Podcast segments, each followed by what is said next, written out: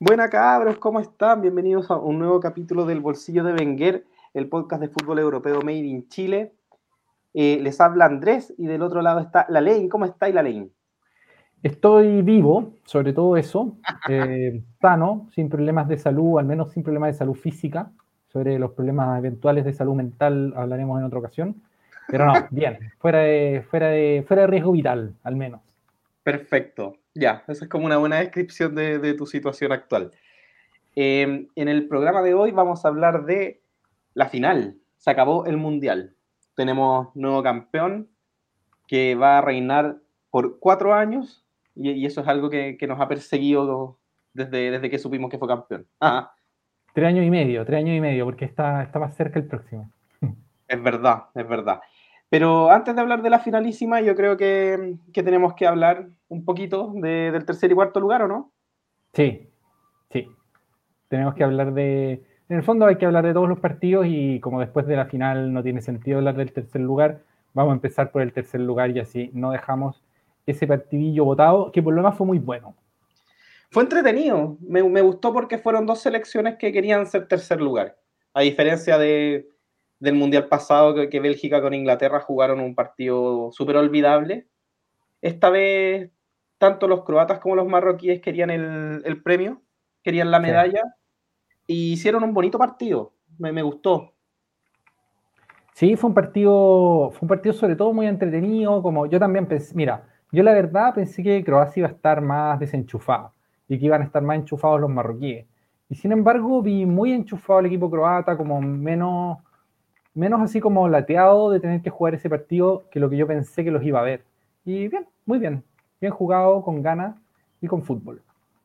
Sí, y, con golazos, de hecho, porque todos se quedaron con el gol de Orsic, que fue muy bonito, porque la clavó, la clavó en un ángulo y, y él se ubicó para pegarle así. Él como puso su cuerpo para darle esa comba, que fue muy bonito, pero, pero el gol de Bardiol fue un golazo y se habló poco de él. porque el, tanto el centro como el pivoteo de, de Perisic lo hacen muy bonito. Después la agarró de, palomita. Fue, un muy bonito gol. Sí, es un golonón.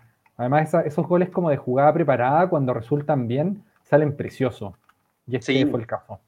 Sí, sí, sí. Y, bueno, el primer tiempo terminó con la ventaja de los croatas por 2 a 1. Que, que en el segundo tiempo Marruecos fue, fue, trató, tuvo un par de llegadas, pero, pero no le alcanzó nomás. No le alcanzó. Eh, ya habíamos dicho antes que era como difícil analizar este partido como, como propiamente tal, porque casi calza más como exhibición que como, que como un partido de mundial. Ya los dos equipos estaban eliminados, eh, jugaban con mucha menos presión. Y yo sentí que eso fue lo que realmente hizo que, que se notara que Croacia es bueno o Croacia es mejor que Marruecos. El no jugar con presión, el saber que no había que aguantar un resultado que no se estaba jugando la vida, hizo que los croatas jugaran a piachere y, y nada, pues, Croacia yo sentía que tenía mejor equipo nombre por nombre que, Marruecos y, fue lo que, se, lo que se mostró al final con el resultado. Sí, sí, además un, como un triunfo relativamente, no sé si decir como cómodo, pero, pero muy claro, muy claro, como sin, sin ninguna... O sea, Marruecos la luchó, pero más allá del gol que se encuentran, que es un gol bastante accidental, eh, la superioridad de Croacia fue de, todo el partido, en el fondo, fue como bastante visible. Y debo decir que yo pensaba que lo ganaba Marruecos, o sea, antes del partido yo veía como con más, con mejor momentum a Marruecos que a Croacia. Pero, pero claro, empiezan, hacen este golón, lo empata Marruecos y rápidamente Croacia volvió a imponer su, su manera de jugar. Sí, me pareció me pareció un partido bonito, bien jugado en general y en que la, superioridad de un equipo con respecto al otro fue bastante patente. Sí, se sacaron ventaja, que fue algo que no lograron en el grupo, y, dieron un, bonito partido para tercer y cuarto lugar. Fue como un bonito aperitivo para, la final, que yo creo que es el, partido que hay que, hay que, analizar ahora, ¿o no? Sí, sí, estoy de acuerdo, estoy de acuerdo. Sí, en el fondo, nosotros lo habíamos dicho en un en un podcast anterior y aunque alguno de nuestros espectadores nos rete y nos llame exitistas, que está bien, se, se las críticas. Ah, no, un, un, amigo que escucha el podcast nos decía que somos unos exitistas por decir que el partido del tercer y cuarto lugar es un partido amistoso, que no importa el, él defendía que era, que era importante ese partido y que, es distinto ser tercero y cuarto en el fondo. sí, no, pues, obvio, obvio, obvio, pero más allá de eso, sí, pues yo, yo soy de la idea todavía de que ese es un partido un poco amistoso y poco competitivo y que en ese sentido mm, no vale la pena hacer un análisis demasiado largo de, lo que pasó en él. Sí, estamos de acuerdo. Entonces pasamos a la final. Pasamos a la gran final del Mundial de Qatar. Sí, Argentina 3, Francia 3, Argentina 4-2 por penales. Argentina es la nueva selección campeona del mundo, suma su tercera estrella de la mano de, de Lionel Messi, que, que ganó el Mundial que, que, Infantino un poco quería que ganara. No vamos a decir que, que Argentina lo ganó específicamente solo por los árbitros, pero Infantino ya había dicho antes que, que era como un poco la historia que él quería contar. Correcto. Y, pasó.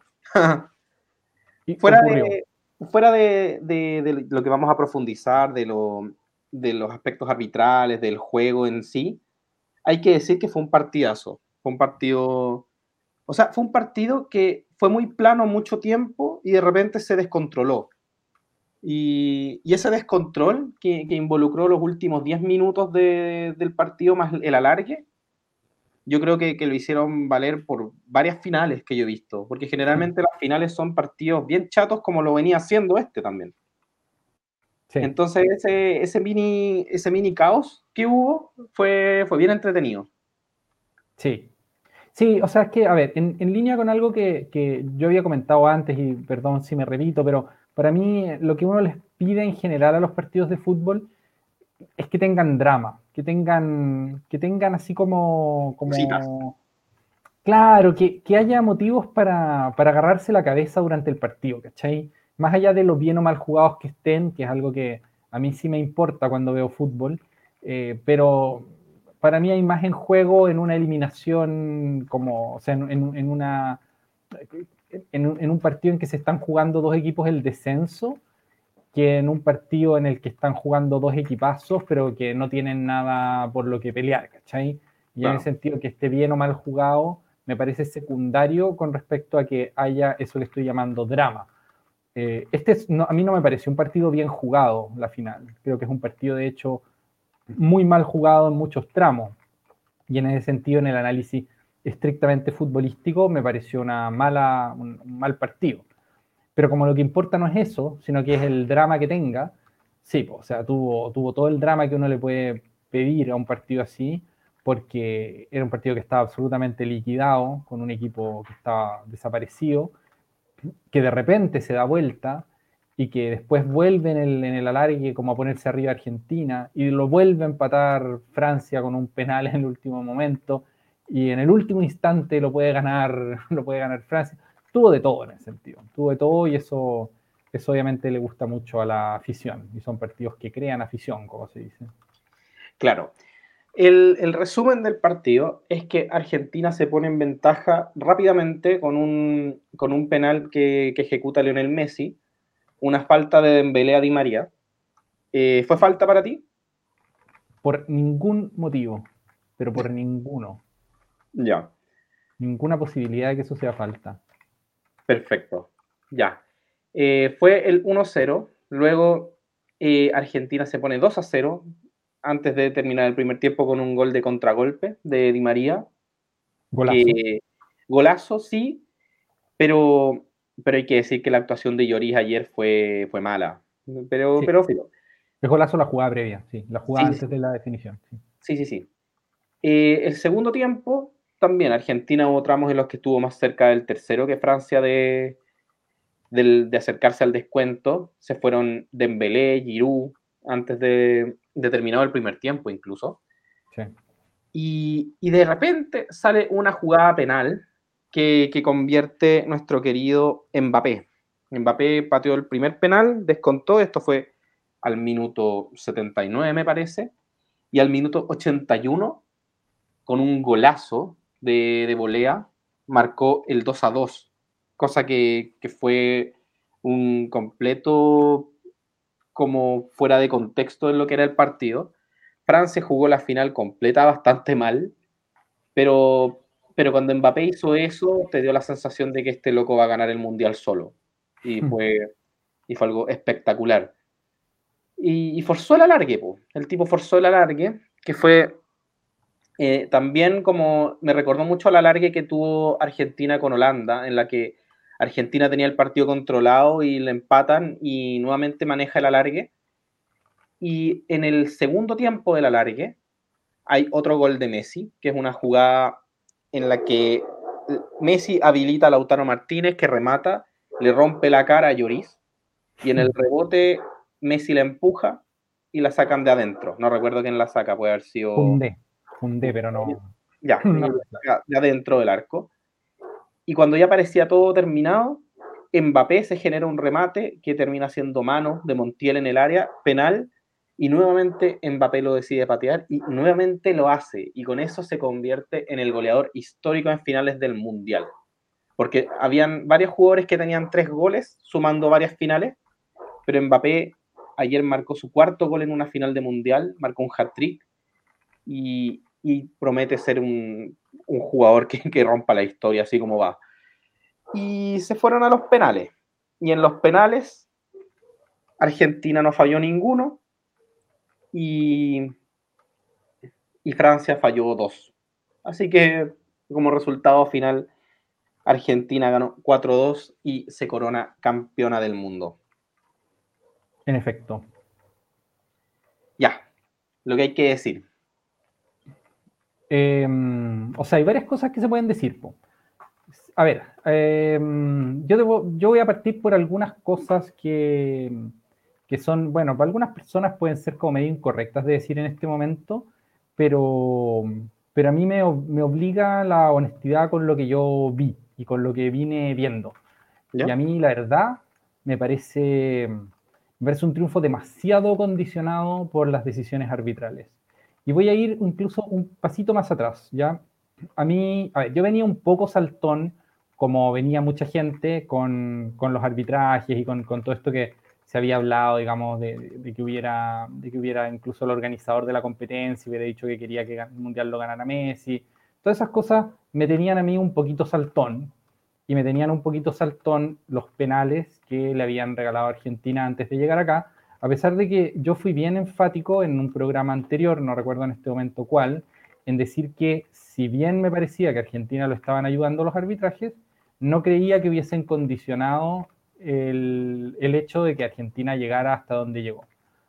Em, pero, como yo estaba saltón, en el momento en que Di María se tira lo que para mí es un piscinazo, o sea, no, digamos, nada de lo que hace Dembélé lo bota al suelo.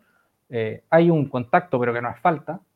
Em, y el árbitro cobra penal y el VAR no lo corrige.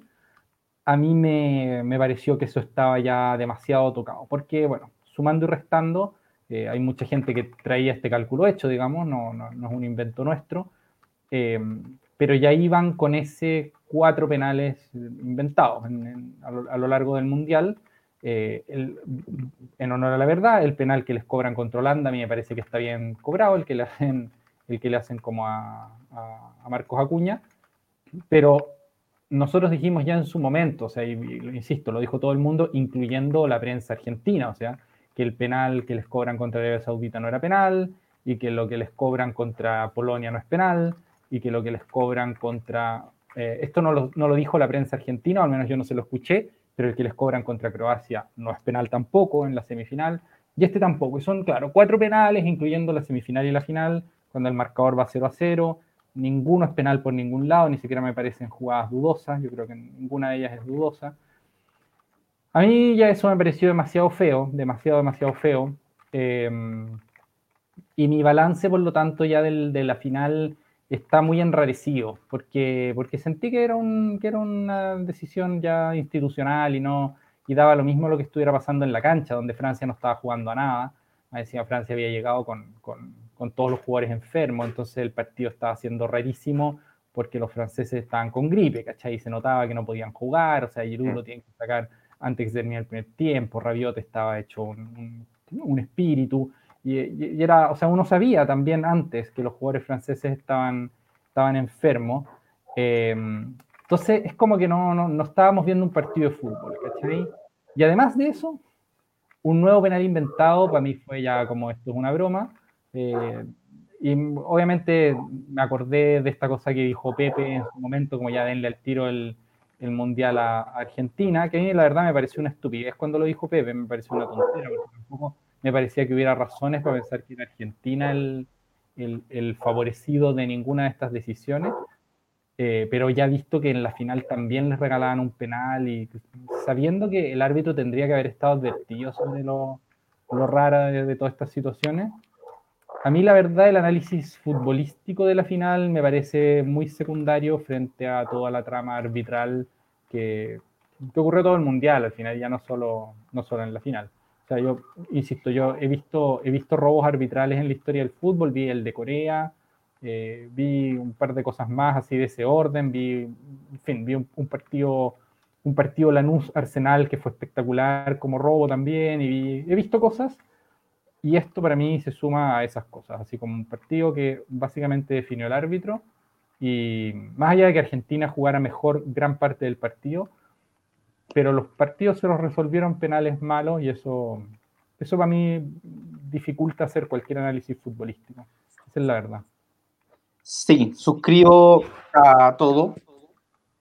Es muy difícil eh, poder analizar un partido en el que hay un agente externo que lo condiciona. Y como bien dices tú, ya era difícil analizarlo pensando que los jugadores franceses estaban todos enfermos. Y, y con este penal, que, que, mira, yo siendo sincero, yo vi varias imágenes. En, en algunas imágenes se ve un contacto, pero en otras no se ve.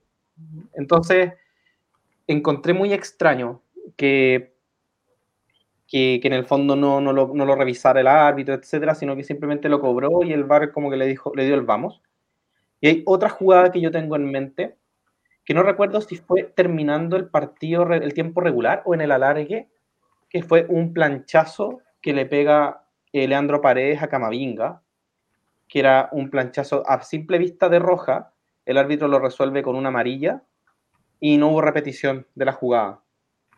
Y sí. nosotros hemos conversado de, desde el día uno, nosotros conversamos cuando fue ese partido de Ecuador con Qatar, que para qué la FIFA en su transmisión oficial se, se mete en ese problema de no mostrar las jugadas, que, son claramente jugadas de, de duda o, o lo que sea, se, se, limpian las manos mostrándola. Y durante todo el mundial hubo jugadas que no mostraron. Y eso manchó también muchas cosas que podrían quizás haber dado a entenderse de otra manera. Entonces yo siento que en ese sentido este mundial quedó muy en deuda en la transparencia, por lo menos en la forma de entregarnos las imágenes para, para los espectadores. El mundial tiene todas las cámaras del planeta. Todo, hay imágenes de todos lados Incluso hay imágenes de hinchas que graban así de sus celulares que te muestran jugadas que de repente la FIFA no te muestra. Entonces, ¿cómo, cómo es eso posible? ¿Cómo es, es posible que, que, un hincha de, de X lado te, te, entregue una imagen de una jugada que, que, no te puede entregar la FIFA? Entonces, en ese sentido, muy mala, muy mala coordinación de, del equipo audiovisual, lo que sea. Pero, pero mal ahí, mal ahí la FIFA, opino yo. Como de la dirección del programa. Sí, no, hay que decir que para mí esto, a ver, hay dos cosas que quiero aclarar para no, para no ser injusto. Uno, yo no creo que todos estos abusos arbitrales le quiten todo mérito a Argentina. O sea, creo que Argentina tiene un mérito importante que la lleva a ser campeona del mundo, ¿ya?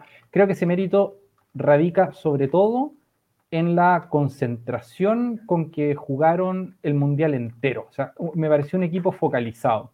Más allá de problemas tanto de solidez atrás, donde fueron muy endebles todo el mundial, como de creatividad arriba, donde en general los partidos los resolvió o bien una genialidad de Messi o bien un penal. Eh, pero en general me pareció una selección focalizada y eso chapó. O sea, eso yo felicito sinceramente.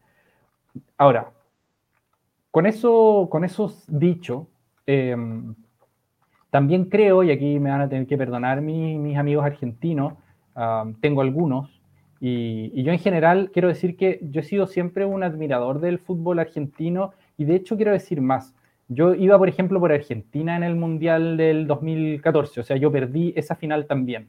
Ahora no quería que ganara Argentina, pero no por, no por el, el, equipo argentino ni por la selección, sino que porque, como dijimos en un programa anterior, el medio argentino me parece que está demasiado tóxico, así como están, como que la prensa estaba muy loca y muy desagradable. Pero bueno, ese es otro tema. Ahora, debo decir que em, para mí, en, un, en, este mundial en general, eh, pasaron muchas cosas y en la final pasaron muchas cosas. Y por ejemplo, hay una, no sé si te acuerdas, hacia el final del partido hay un foul de eh, Enzo Fernández a Kingsley Coman en el área en que el árbitro da ley de ventaja y después no le pone amarilla, siendo que Enzo Fernández tenía ya amarilla. O sea, era roja, pero, pero para mí absolutamente clara y no, no veo tampoco ninguna justificación para no, para no ponérsela. Entonces, además, bueno, está todo este tema que se está reclamando, sobre todo en Francia, que es que el tercer gol ocurre con jugadores de la banca argentina dentro de la cancha, que para efecto de la jugada no, no afecta en nada, pero en términos reglamentarios el VAR tendría que decir, oiga, hubo invasión de terreno de un equipo, en este caso el equipo argentino, las cámaras están ahí, o sea, no hay, hay fotos, no, aquí tampoco hay ninguna duda. Eh, y eso es tiro libre para el otro equipo, y no, tampoco debió haber subido ese gol al marcador, ni el, el, el tercero Argentina tampoco. Entonces, ok, Argentina tiene un cierto mérito, sobre todo en la concentración, como digo, y un mérito que para mí se traduce en que en todos los desempates, o sea, cada vez que llevaban un partido a penales, yo veía a Argentina favorito porque los veía muy focalizados. Em, pero creo sí que a casi cual, no, no sé si cualquier equipo, pero hay muchos equipos a los que si les hubieran regalado cuatro penales clave en momentos importantes del torneo, también habrían sido campeones del mundo. Y en ese sentido creo que, sea, es un título que tiene ese condicionante. Yo veía un, un tipo en redes sociales que decía así, un chileno, y que decía como, en, como un poco en broma, supongo, pero oye, ¿sabéis que mirando nosotros también deberíamos haber robado como el Mundial del 62 y haberlo ganado como haciendo trampa con todo? Si al final eso se olvide, lo que queda es el título. Y aunque claro, él, él o sea, es un poco una talla, yo, yo, yo, no creo que uno tenga que andar robando así como para ganar los, los torneos, pero, pero así dicho de manera súper gruesa, me parece un mundial súper robado, un mundial súper súper condicionado. Y me da una especie de lata porque hay un jugador en particular que es Kylian Mbappé, que me parece de lo más monstruoso que he visto nunca. Mm. Creo que con un arbitraje normal el partido lo ganaba Francia con dos goles suyos, al final hizo tres, pero, pero lo habría ganado Francia con dos goles suyos. Y tengo la sensación de que me están robando un poco de historia, así como la posibilidad de ver algo muy brutal como que es que un jugador sea bicampeón mundial rompiendo las dos finales consecutivas cuando todavía tiene 23 años. Y no sabemos lo que va a pasar después, pero mientras hay mucha gente diciendo como que creen que el, incluido Infantino, digamos, y el organizador del torneo, que es que el fútbol le debía un mundial a Messi, para mí, claro, los mundiales no se le deben a nadie más que el que, al que hace los méritos para ganarlo. Y para mí Argentina no hizo suficientes méritos para haber ganado este mundial. Lo ganan, pero lo ganan de una manera que a mí me, resulta al final muy fea. Sí, no, el tema infantino yo creo que da para, para un módulo completo en algún momento del futuro, pero, pero el tipo es un desastre. Para mí es un tipo que, que, que simplemente no, no, no, puede estar en el cargo que está. Y, no, solo por, no solo por decir abiertamente que, que quiere que gane Messi, sino por, por otros temas que, son los que, importan para el futuro.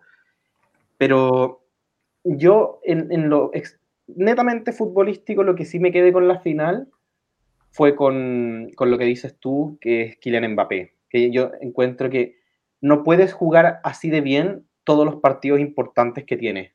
¿Cachai? Porque ya habíamos hablado en un momento de cómo jugó esa llave con el Real Madrid, que la rompe él solo. Y ayer en una final que estaba muerta, el tipo la, la empató él solo. Y después cuando se pone en ventaja nuevamente Argentina, y con toda la presión de tener que patear un penal en el minuto 118 de una final de mundial con el público 98% argentino, y, y, lo hace igual, y después él patea el primer penal de la definición a penales y lo vuelve a hacer, no, eso ya es como, ese, ese jugador está en, en, otro nivel. Y yo sé que, que, claro, Messi también, o sea, nosotros vimos toda la carrera de Messi que ya está terminando, Messi también era un fuera de serie, un fenómeno, pero yo creo, sinceramente, que sea alguien que tiene como el, potencial como para, para, superarlo, es Kylian Mbappé. Y eso es muchísimo decir. No, o sea, a ver, Messi es un absoluto fuera de serie de la historia del fútbol. Es un, es un jugador que en su pick, que para mí, para mí su pick es, hace bastantes años, o sea, creo que hace bastantes años que Messi no está en esos niveles que uno le vio, digamos, en el Barcelona de Guardiola.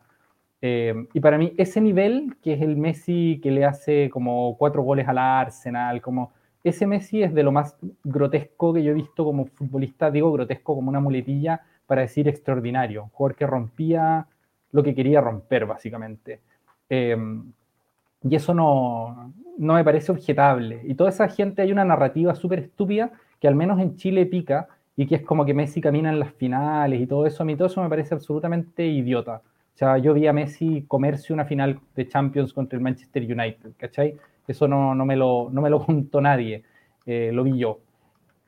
Pero, em, claro, para mí Messi ahora ya no es ese tipo de jugador, aunque es un mundial extraordinario, ya lo, ya lo conversaremos después cuando veamos como el análisis así como individual del mundial.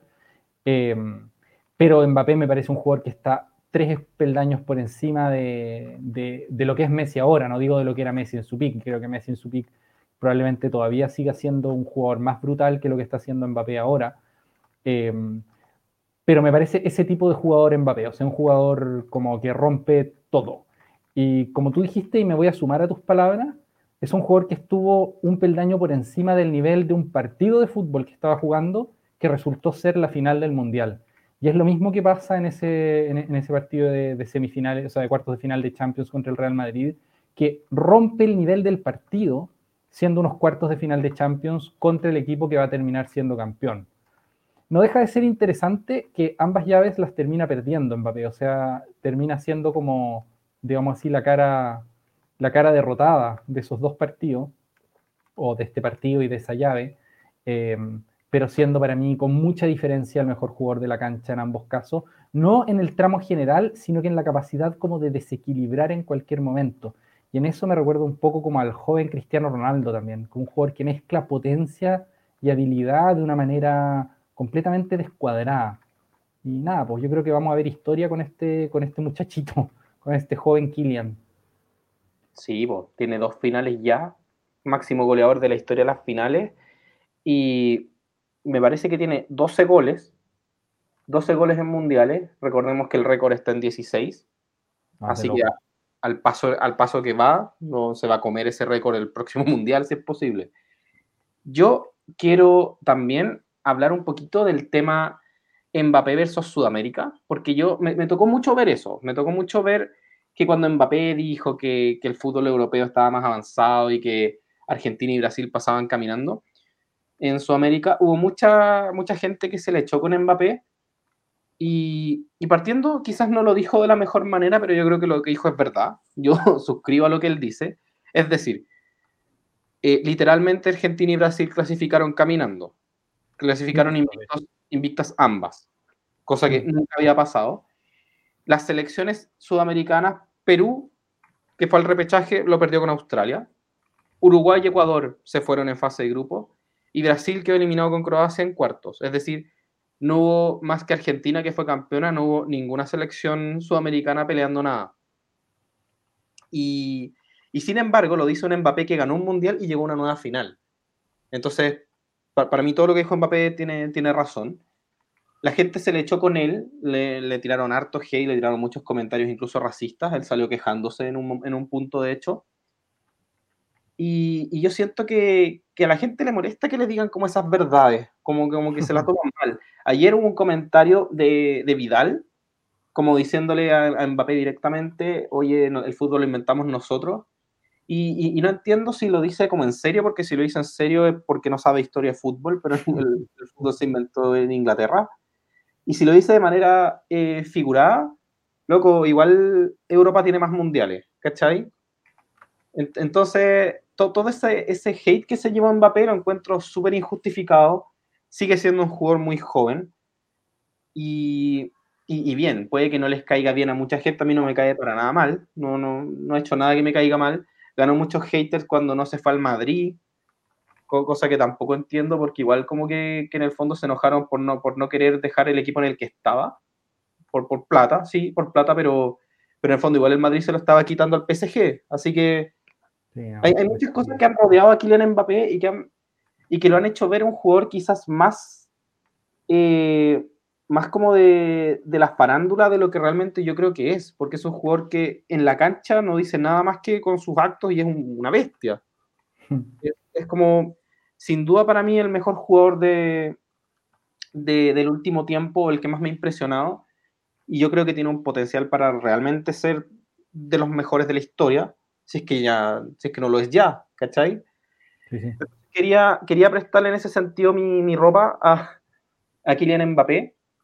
Y por otro lado, felicitar a Argentina. Ganaron el Mundial, un Mundial que, que, que, sufrieron mucho. Yo he estado viendo las celebraciones del pueblo argentino. Eh, yo siento que es que solo Brasil y Argentina viven el fútbol de esa manera, que es como una cuestión bastante patológica. Es decir, yo, yo soy fanático de este deporte, yo invierto gran parte de, de mi sueldo en, en, fútbol. Yo contrato eh, canales, contrato servicios de streaming para ver los partidos. Cada vez que he podido he ido al estadio, cada vez que, que puedo eh, me hago el tiempo para ver partidos repetidos. En el fondo, invierto mucho de mi, de mi tiempo y de mi dinero en el fútbol. Pero lo de los argentinos es una cosa, pero pero que literalmente están dispuestos como a renunciar a sus trabajos para ver el mundial o, o para ir a ver la, la, final, ¿cachai? Hubo gente que viajó sabiendo que no habían entradas, pero gente que quería celebrar en Qatar. Entonces, es, ese tipo de cosas yo, yo pensaba que si Argentina perdía, eh, loco, ¿qué, ¿qué, va a hacer de esta gente? ¿Cachai? Como que, que una depresión real. Onda, yo creo que realmente la gente se iba a deprimir si, si no ganaban cosa que no, no siento que pase con Francia, ¿cachai? Como Francia perdió y bueno, listo. No. De, de, imagínate, perdón, sí, no, dale no, dale no.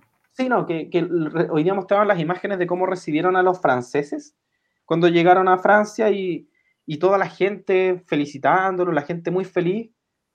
Y yo, yo, creo que en Argentina eso hubiera sido pero un lamento, ¿cachai? Obviamente, po. ¿Tú te imagináis lo que habría sido la reacción de Argentina, tanto de la prensa como, de, como del medio y los propios jugadores, si es que hubiesen perdido la final con ese nivel de errores arbitrales? En el fondo, imagínate que pierden la final con... Al menos, mira, olvidémonos del gol, del tercer gol, que el tercer gol es como, es como ya una cosa que puede no haber visto nadie en el momento, ¿cachai? Como que ya después hubo gente que lo reclamó, pero en el momento no lo vio nadie. Pero lo que todo el mundo vio fue que el penal no era penal, eso lo vio todo el mundo, y lo que todo el mundo vio también es que Enzo Fernández se tendría que haber ido expulsado. Y eso, por ejemplo, yo lo estaba viendo en DirecTV y el tipo de DirecTV decía todo el rato como, oye, pero tiene amarilla, como por qué no le sacan la segunda amarilla. Y era un gallo que estuvo hinchando por Argentina todo el partido. Si DirecTV es, un, es, es una empresa argentina, o, o, al menos dominada por, por argentinos, ¿cachai? Eh, y era muy claro que él quería que ganara Argentina, no, no, estaba, no, no estaba así como reclamando a favor de Francia pero era demasiado obvio. Entonces, incluso si tú si, si no consideráis que el primer gol no debería haber sido gol, el alargue Argentina lo tenía que jugar y los últimos 40 minutos de partido, por lo tanto, o sea, los últimos 10 del tiempo regular, lo habría tenido que jugar con 10. ¿Habría cambiado eso? Uno no sabe, pues eso ya es pura, pura especulación nomás. Eh, pero claro, ¿tú te imaginas cómo habría reaccionado el medio argentino frente a eso?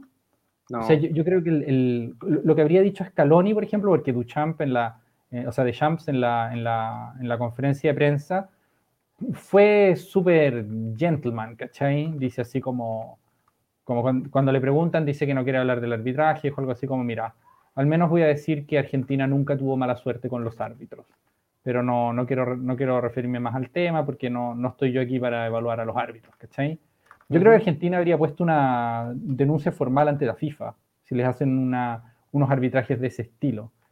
Más aún si es como con todo el contexto que se dio antes, que es como el presidente de FIFA diciendo que quiere que el Mundial lo gane Mbappé, por ejemplo, ¿cachai? Messi.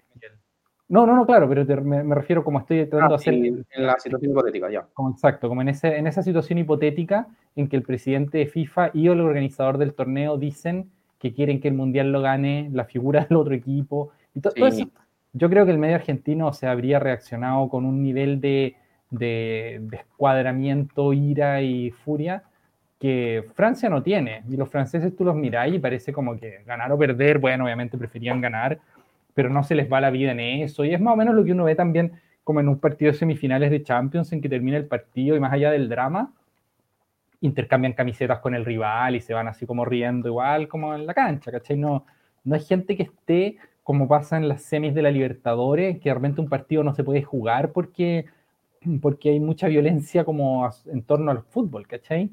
Y, y, en eso te compro totalmente, o sea, la manera de vivir el fútbol que hay en Latinoamérica está años luz de la que hay en Europa y probablemente sea, a ver, hay algo de fanatismo, hay algo de que el fútbol, vamos a decirlo de manera con, la verdad, el fútbol sustituye muchas carencias de todo tipo, de integración social, loco, y de un montón de problemas así, que el fútbol como que básicamente sirve como un sucedáneo de algunas experiencias que nosotros tenemos muy rotas, nosotros los latinoamericanos.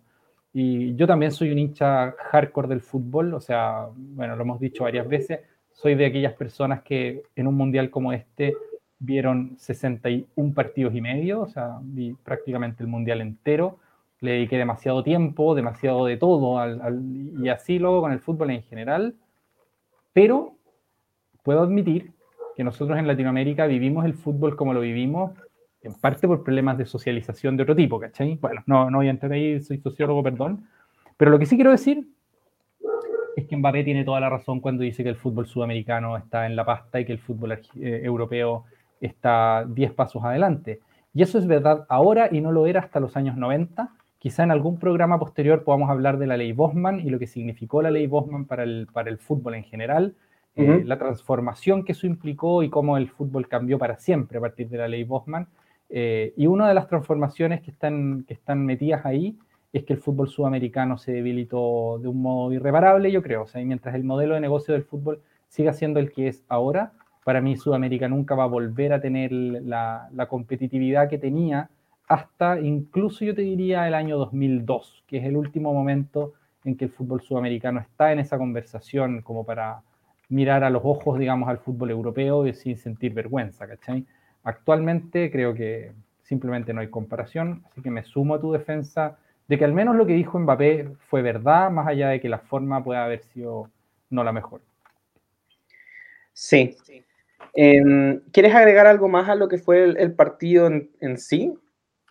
Sí, sí, a ver, creo, sí, creo que hay que decir, por ejemplo, que Francia no se presentó a jugar en el primer tiempo y que eso fue, dio, dio un espectáculo tristísimo, o sea, el primer, el primer tiempo de Francia es cualquier cosa. Quiero decir que en el segundo gol de Argentina hay un toque de Messi que me parece una genialidad digna del jugador que Messi alguna vez fue y que, que en este mundial nos recordó, digamos. Llegó muy bien al mundial y creo que en ese gol hay muchísimo mérito.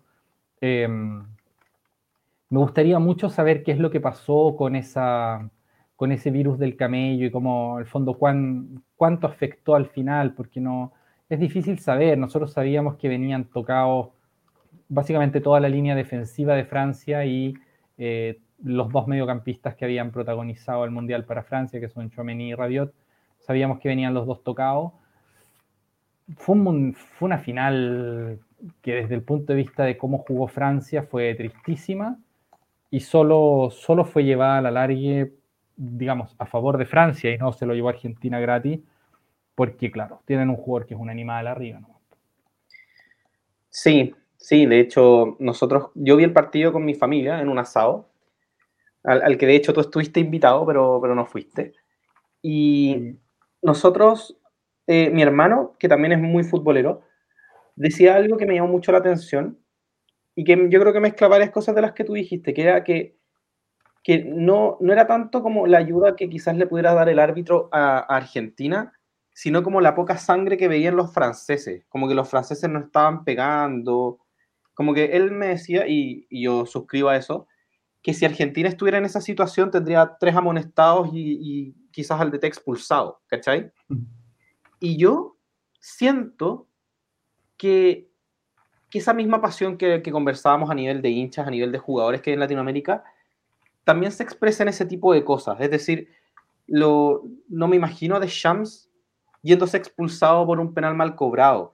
Si tú miras, ponte tú la Premier League, que es la liga que yo más veo, eh, cuando de repente hay un, un, cobro dudoso o el árbitro no cobra un penal, los jugadores levantan las manos, le conversan quizás al árbitro un poco o quizás cuando termina el tiempo en el que ocurrió la, situación, pero nada más, como que entienden ellos que el error arbitral es parte del juego, como ya, filo, se equivocó el árbitro, hay que seguir jugando. En cambio, uno escucha algunas declaraciones de Ruggeri que, que son como absolutamente todo lo contrario. Onda, si el árbitro, eh, si me hacen una jugada en el, en el, área, yo me quedo ahí, ¿cachai? Yo no me levanto. Y, y donde, por ejemplo, yo, Ruggeri retando a un jugador que lo haga, como, pero no, no te podés parar así, tenés que quedarte ahí muerto. O, o, si el árbitro no nos da esta jugada, el árbitro no sale caminando, ¿cachai? Sí. Entonces, eso en, en, nosotros en Latinoamérica incluso lo consideramos chistoso y, y, y lo avalamos. Claro, claro, es como el vivo. Creo que ya hemos conversado el tema de, de la viveza. El, sí. el, ser vivo, que, que, es como casi que el eslogan de, de, Carlos Vilardo, que fue la, el último campeón como director técnico de la selección argentina, pero era un tipo que hacía abiertamente trampa. Entonces, claro. entonces rivales, digamos. Eliminando rivales. Eh, él como futbolista tenía alfileres y pinchaba a los jugadores. No era un loco. Sí, pues sí, era un tipo que era prácticamente un criminal, ¿cachai? Eso lo hacías en la calle y, y no, no, lo sacáis barata. Entonces, entonces se, se, acostumbró un poco el latino a entender eso como, como nuestra idiosincrasia deportiva, como nosotros a falta de, de, lo que tengan los europeos, quizás a falta de físico, a falta de, de entrenamiento, acá tenemos la viveza para, para, hacer las cosas. Y yo siento que hay límites, que hay límites que, que no se deben romper en, en honor a la deportividad. Y, y por ejemplo, eh, Leandro Paredes es un futbolista que para mí generalmente está rozando ese límite de la deportividad y pega unas patadas de repente que son asquerosas se salva de amarillas de repente por insultar al árbitro y cosas así, que generalmente en Europa no pasan, o no, o no pasan demasiado. Obviamente no vamos a, a, decir que nunca pasa porque en Europa han habido problemas de disciplina por mucho tiempo, pero que se han ido resolviendo. ¿sí? En Europa nacieron los hooligans, han habido, están los ultras, y hay violencia en el fútbol europeo, pero, pero generalmente son grupos más concentrados, no es como algo abiertamente aceptado. De hecho, muchas veces los ultras son vistos como los parias dentro de, lo, de los mismos hinchas de un equipo. Entonces, hay una manera distinta de vivir este, este extremo de la legalidad en el, en el deporte. Y yo creo que eso también influye mucho en que jugadores como Mbappé digan que el fútbol sudamericano está en decadencia. Es decir, acá una semifinal de Libertadores sin expulsados es rara, ¿cachai? En cambio, de repente hay llaves completas de Champions League en la que no hay expulsados o en las que hay pocas amarillas. Porque se entiende que, que un árbitro se puede equivocar, se, entiende que, que, si hay un, un, choque eh, con un defensa, un defensa con un jugador, si, si fue por la pelota, ya filo, nos, nos, damos la mano y seguimos jugando. Acá no, pues acá le sacáis la patente, acá lo, lo vaya a buscar. Rodrigo de Paul ayer uh, le sacó la patente, pero ¿Ah? ¿A Rabiot? A Rabiot, sí, le sacó la patente onda al minuto 3. Y sí. después lo, lo, fue a buscar y, y, Rabiot así como, loco, déjame, ¿cachai? ¿Quién eres tú? Entonces, yo, a mí me cuesta eh, ser objetivo cuando, Argentina gana como, en esos términos, o cuando una selección latina gana en esos términos. De hecho, el, lo, lo, único que yo voy a decir del Diego Martínez, porque no, no, yo creo que no merece más comentario que ese, es que el tipo yo lo encuentro, además de un arquero mediocre, un rancio, un rancio como a nivel deportivo. Y, y, ahí se acabó mi comentario hacia él porque no creo que, que, ya estoy hablando como de una persona que quizás tiene problemas psicológicos. Entonces ya lo, lo veo más como un paciente que como un, como un igual. Entonces, hay que, hay que cambiar eso, yo creo eso en, en pos de, de una deportividad más sana y, y, eso también yo creo que se va a traducir en que la gente viva el fútbol de una manera más sana. Pero obviamente no es solamente el tema fútbol, sino como bien dices tú, temas sociales, temas políticos. En el fondo para, para, para el argentino, para el brasileño, el fútbol es como, como pasar el hambre el fin de semana, ¿cachai? Muchas veces. Entonces, sí, entonces eso son cosas que no, no se pueden solucionar solo desde el deporte pero, pero es un todo, es un todo. Si, si en el fondo se enriquece algo, el resto de las aristas se van a enriquecer también y viceversa.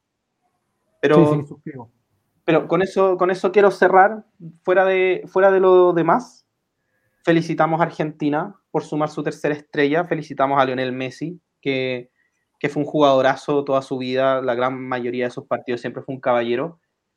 Y, y, ganó el Mundial, lo ganó. Y ahí está, la, la, tercera estrella y vuelve el Mundial a Sudamérica después de 20 años.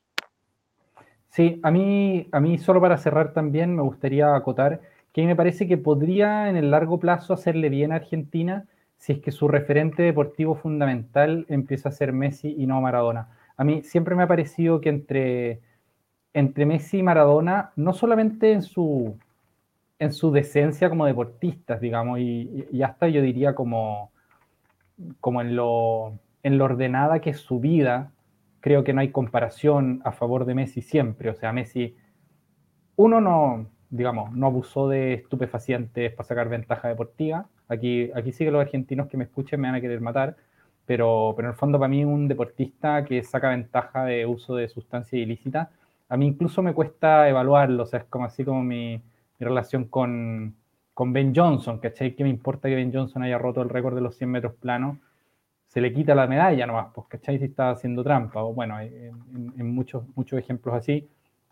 A mí con Maradona me parece que ahí hay un muy mal referente para, para Argentina como, como sociedad, más allá de que el tipo haya sido un genio como futbolista, que eso no lo objeto. Eh, y, creo que Messi, en cambio, fue un jugador siempre muy limpio, muy limpio. Como tú decías, a ver, tuvo un momento en que se le salía la cadena, pero como cualquier humano, ¿cachai? En, en, en, líneas generales su carrera es súper, súper limpia, ejemplar como deportista, incluso me atrevería a decir.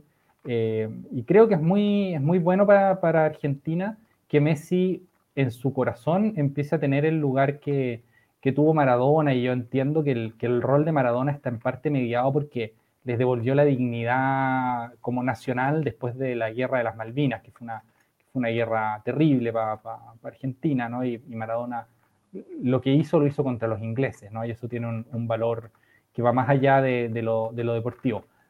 Pero lo otro que quería decir es que Messi, además, como futbolista y la carrera futbolística de Messi me parece incomparablemente superior a la de Maradona.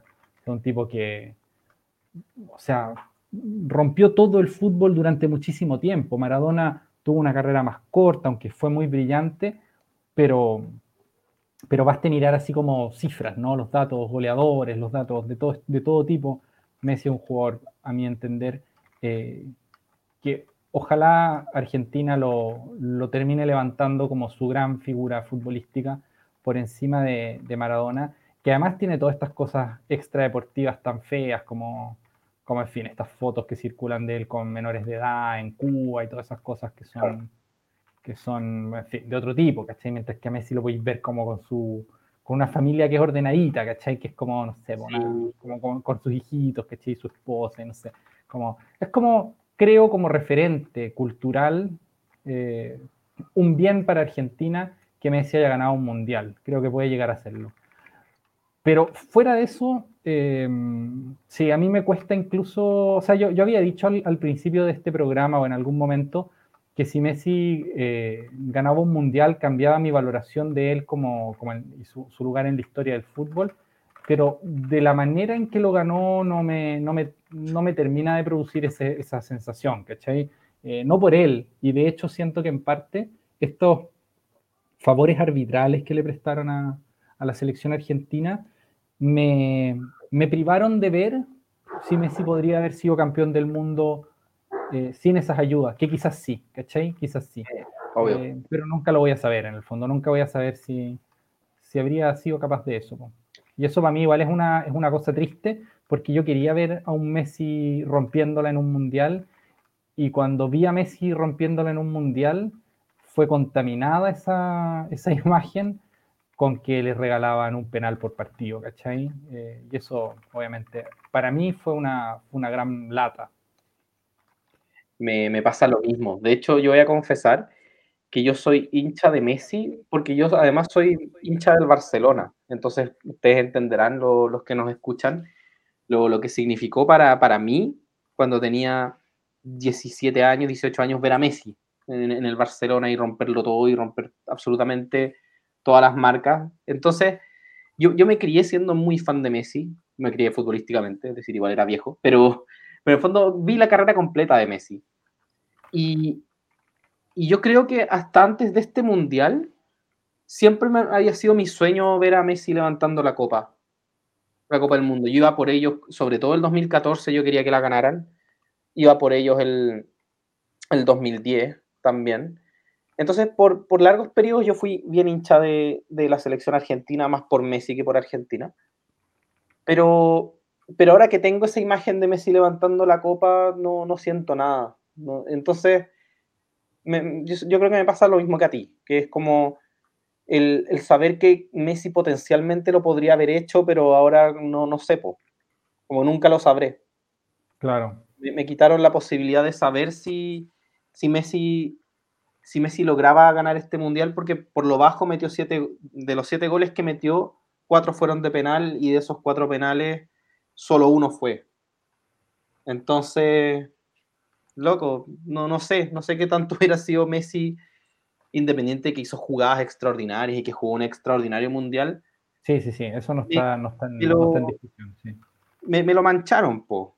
Entonces, entonces yo creo que, que, Messi está feliz con la copa que ganó, por supuesto. Obvio. Pero yo creo que, que, este mundial no, no le hace un verdadero, un verdadero honor a Messi, como el resto de títulos que ha ganado. Pero bueno, eso, eso ya es como nuestra opinión personal. Y, claro. Y no, y, y, Messi sigue siendo el mejor jugador hasta ahora que he visto en, en, en, vivo. Sí, sí, o sea, en eso yo, y debo decir que además hay una narrativa que, es de, que está dentro de Chile que yo encuentro, ya la encuentro un poco asquerosa, eh, para, que, para que la gente, o sea, yo, yo, digo esto solo para ilustrar que yo no, no soy un, no soy un anti-Messi tampoco para nada. Yo, yo a Messi lo encuentro de los jugadores más, más brillantes a los que me ha tocado enfrentarme. Por ejemplo, siempre me ha parecido completamente absurdo que haya gente que diga que Ronaldinho es superior a Messi, o este, esta típica narrativa que uno se encuentra como en internet, así como de madurar es darse cuenta de que Diño fue superior a Messi y todas esas cosas. Ya, para mí todo eso es una barbaridad, o sea, Messi, es, o sea, Ronaldinho fue un jugadorazo con un talento fuera de serie también, eso no, tampoco está, pero si uno compara las carreras, pero es que no hay ningún punto de comparación entre lo que hizo Messi y lo que hizo Ronaldinho, pero ningún punto de comparación. Más allá de que a uno le pueda caer más simpático Ronaldinho, que puedas incluso creer que Ronaldinho era más vistoso o más talentoso, si quería incluso, pero las carreras son incomparables. O sea, Messi es 300 años luz por encima de, por encima de Ronaldinho. Eh, de hecho, per, sí. perdona, pero, pero, yo te quería decir que el tema Ronaldinho, el fenómeno Ronaldinho, yo creo que estaría bien para un módulo completo. Sí, sí, sí, es un jugador al que cuesta medir. Sí. Sí, sí, sí porque uno sí, lo mide por el amor que le tiene más que por, por lo que hizo. Y eso es una cosa a la que la gente no está lista quizás. no, no, pero a mí además a veces me pasa que me paso para el otro lado, ¿eh? y que por, por, por, ser consciente de que su carrera fue lo corta que fue, al primer nivel, quiero decir, eh, a veces me pasa que me cuesta darme cuenta de lo que significa haber sido el mejor jugador del mundo durante cuatro años, ¿cachai? Que eso también es una cosa muy especial. O sea, es algo que no puede decir Luis Figo, por ejemplo, ¿cachai? Que un jugador al, al, que yo jamás discutiría, ¿no? pero nunca él, o sea, pero no fue el mejor jugador del mundo durante cuatro años consecutivos, ¿cachai? Que Ronaldinho probablemente sí lo fue. Pero bueno, en fin, eh, no, para pa cerrar esa idea anterior, la narrativa que, que, que yo ya estoy viendo es esta que dice Messi pudo contra todo menos contra la generación dorada, y que es una cosa que en Chile estoy seguro que va a picar, porque ahora que Messi ganó el Mundial, como hay gente que saca ventajas hasta de las derrotas, chilenos que sé que querían que Messi perdiera, eh, ahora están, están como con el rollo de que, mira, Messi le ganó a todo, incluso pudo ganar el Mundial, pero a la generación dorada no le pudo ganar. Y eso me parece tan patético y tan triste y tan cringe que me, que me mata, ¿cachai? Y, en el fondo, lo que quiero decir es que yo, en el fondo, no, no, no soy anti-Messi, ¿cachai? No soy anti-Messi. Eh, pero, pero eso que yo había dicho, de que, por ejemplo, me cambia mi valoración de su lugar en la historia, no, no me lo cambia. Y para mí Messi ahora sigue siendo ese jugador que fue absolutamente extraordinario, pero me voy a tener que seguir quedando con el Messi, no por culpa de él, sino que por culpa de la trama de la FIFA, digamos. Eh, me voy a tener que, seguir quedando con el Messi de Guardiola y no con el Messi de la, de la selección argentina, porque el Messi de la selección argentina siento que estos arbitrajes me lo mataron, más allá de que, de que él no tenga ninguna culpa, pero, pero no, lo puedo, no lo puedo medir nomás, no lo puedo medir, porque creo además que con un arbitraje normal el Mundial se lo llevaba Mbappé y no él, y eso es, tengo que decirlo porque es lo que yo, lo que, lo que yo vi, lo que yo vi en, en, el Mundial. Sí, muy de acuerdo. Yo vivo un poco lo, mismo por acá. ¿Algo más que decir? O... No, ahora nada, ahora nada, ya y perdón por haberme alargado, había mucho aquí que, comentar y que escribir, porque ahora estoy aquí haciendo catarsis. Catarsis. Era la final, así que se sabía que, que, íbamos a hablar harto de esto. Pero igual nos quedan dos módulos más, así que yo, te ofrecería irte a un pequeño break. Vamos al pequeño break y seguimos con el módulo 2. Chao, chao, chao.